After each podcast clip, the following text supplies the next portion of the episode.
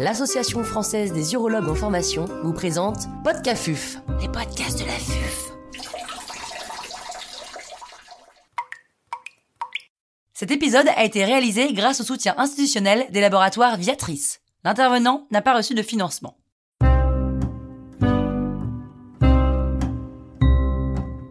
La phytothérapie dans le traitement des symptômes du bas appareil urinaire en lien avec une hyperplasie bénigne de prostate. Docteur Souil Lebday, chirurgien urologue au CHU d'Angers, nous fait part de son expertise. Qu'est-ce que la phytothérapie? La phytothérapie est une modalité thérapeutique utilisant des préparations à base de plantes médicinales. Ces préparations peuvent être constituées de racines, de graines, de pollen, d'écorces ou de fruits de différentes plantes.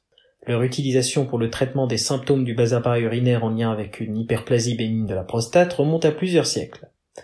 Les plantes les plus utilisées sont principalement le Serenoa repens, ou palmier de Floride, et le Pygeum africanum, ou prunier d'Afrique. Mais il existe d'autres euh, plantes comme le Cucurbita pepo, ce sont les pépins de courge, l'Urtica dioica et l'Epilobium angustifolium. Aujourd'hui en France, les médicaments à base de repens et de Pygeum africanum sont couramment prescrits dans le traitement symptomatique de l'hyperplasie bénigne de la prostate.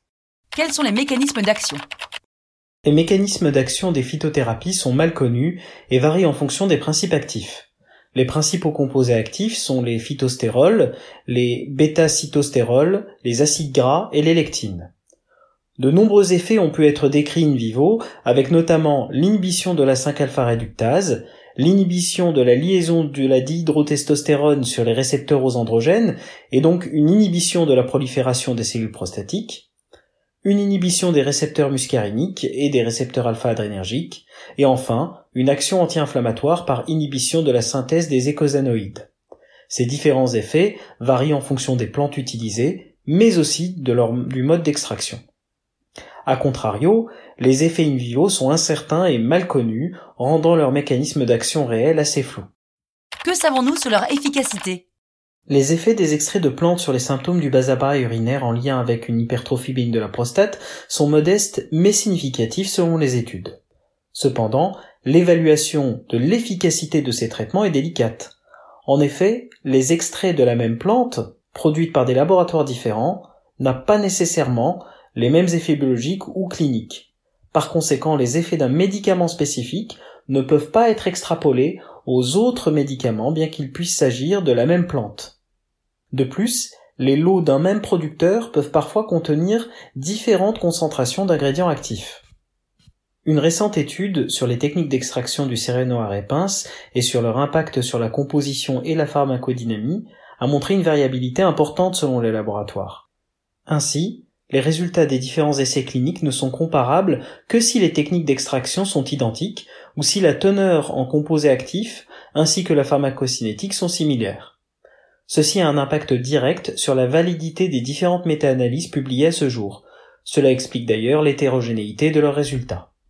La méta-analyse de Vela Navarrete parue en 2018 dans le BGU avait inclus toutes les études randomisées contrôlées et les études observationnelles disponibles sur le Serenoa repens extrait à l'hexane et fabriqué par un laboratoire unique. La force de cette méta-analyse par rapport aux autres était de se focaliser sur un médicament unique et donc avec des caractéristiques constantes. Ils avaient ainsi démontré une réduction de la nictiurie et une amélioration du Qmax par rapport au placebo.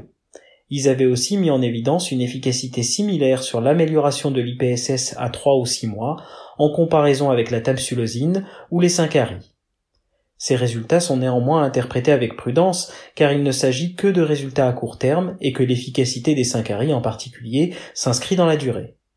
L'amélioration moyenne du score IPSS était de 5,7 points, ce qui est supérieur au minimum de 3 points jugés nécessaires pour définir une amélioration cliniquement significative. L'efficacité sur le long terme reste mal connue.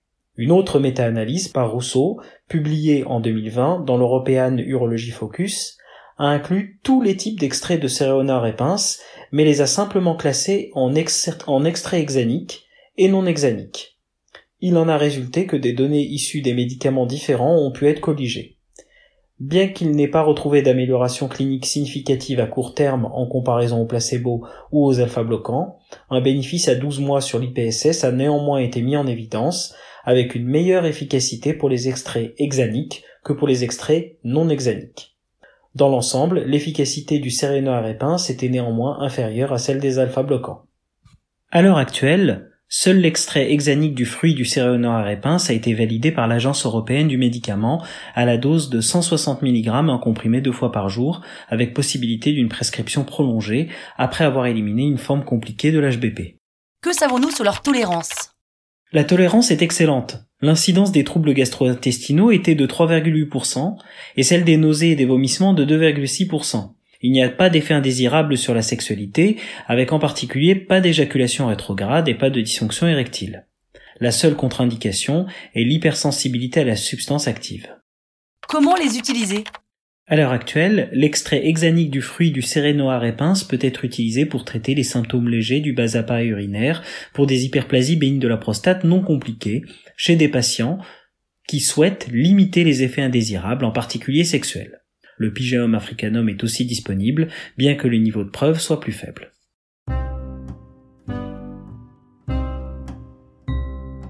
Un grand merci au docteur Souil Lebday pour ses conseils précieux. C'était Podcafuf, les podcasts de la